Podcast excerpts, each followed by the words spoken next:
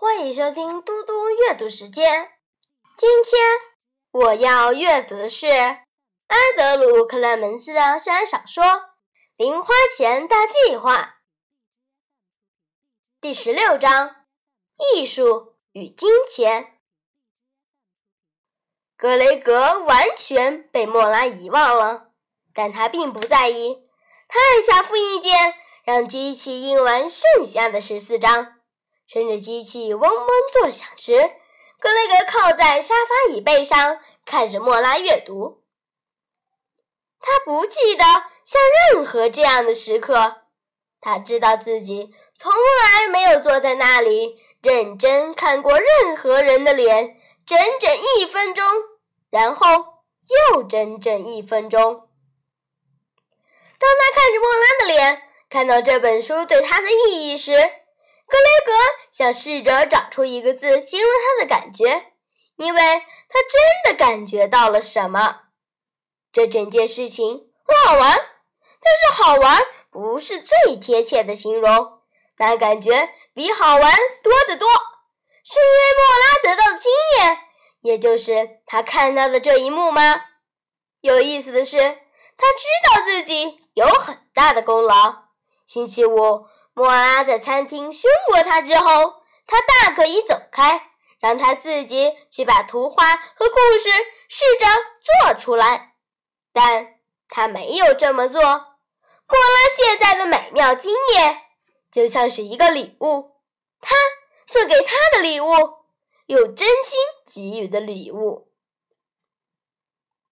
莫拉读完后，抬头看着格雷格，他笑笑说：“抱歉。”我我刚刚呆掉了，可是这个这真的很棒，你不觉得吗？然后微笑着。这一刻，格雷格觉得莫拉的微笑至少值一百万美金。但这个想法令他非常尴尬。他点点头说：“是啊，是很棒。”他很快折好、订好、剪好第二本《迷路的独角兽》。现在。轮到他来读了。这是一本真正的小漫画书。格雷格忍不住说：“我一定得想想怎么卖这本书，我会赚一大堆钱。”莫拉眯起眼睛说：“更正，你应该说我们会赚一大堆钱，是我们。”格雷格被莫拉的口气惹火了。事实上。只有一点点被惹火啦，他笑起来，点头说：“抱歉，坏习惯是我们。”莫拉微笑说：“这样好多了。”莫恩继续看他的漫画书，说：“可是说真的，我不在乎赚钱。”格雷格看着莫拉，好像他的脑袋刚刚掉到地板上了。“你不在乎钱？”哼，是呢，我才不相信呢！是真的。莫拉抬起下巴说：“我是个艺术家，我只是要做出很棒的漫画书，还要卖。”格雷格说：“还要赚钱。”莫拉哼了一声：“比起来，钱不是很重要。如果我的画和故事不够好，大家就不会想看这些漫画。”当然，就没有人会付钱买它们。所以对我来说，最重要的是作品要够好。格雷格点头，对，然后就会赚钱。不，莫拉坚持，然后就会很棒，因为即使我没有赚到一分钱，我的漫画书还是很棒。这才是我真正在乎的。想了一下，说：“你是说你在做那些可热店的时候，难道不想赚钱吗？”莫拉摇摇头：“那次不一样。”格雷格笑着说：“哦，我懂了。你有时候想赚钱，有时候你只是想做隔热垫，因为它们很漂亮。”莫拉瞪着他说：“如果你一定要知道原因的话，其实……”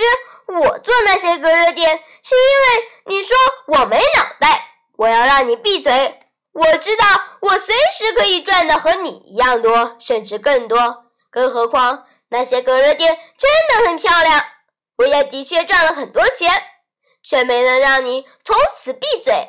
这是唯一不如预期的部分啦。格雷格继续进攻，可是那天在餐厅，我说我们可以一起做你的漫画书卖的时候，是你在跟我吵，你一直吵。直到我肯给你百分之七十五的收入，承认吧，你的确是在替自己争取更多的钱。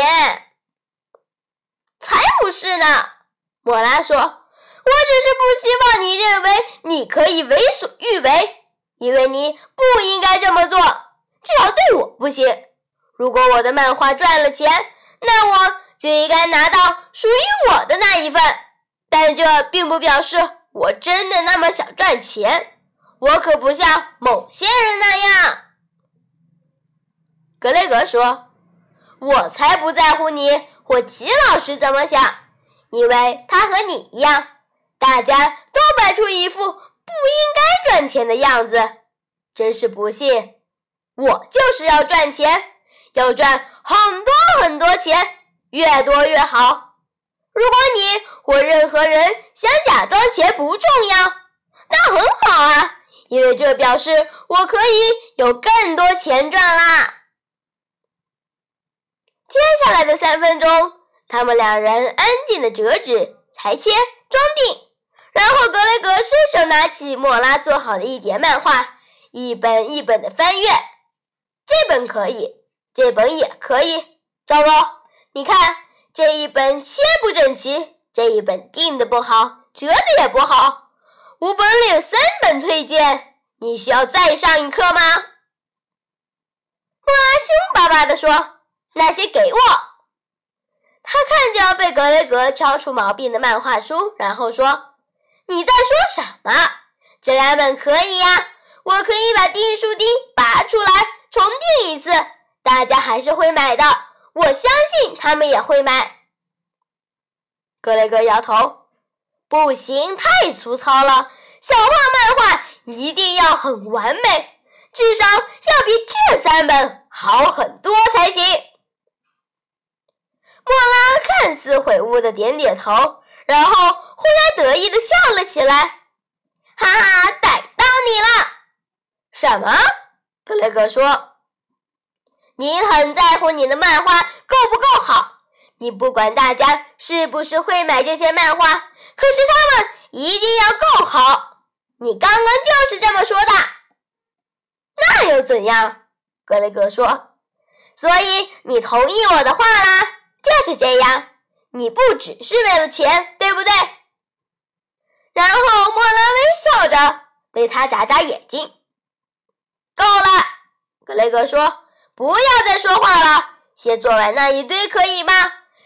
要仔细一点哦，然后你就可以回去了。是长官，莫拉说。他举起手做了个女童子军敬礼的动作。我发誓会让每一本小胖漫画都尽力完美。最好是呢，格雷格说。他努力装酷，但这可不容易。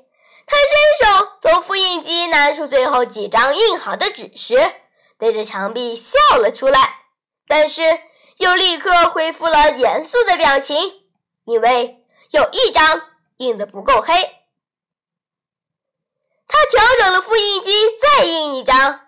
他心里不得不承认，莫拉说的对，不只是为了钱，并不是每次都为了钱，只是大部分的时候是。谢谢大家，我们下次再见。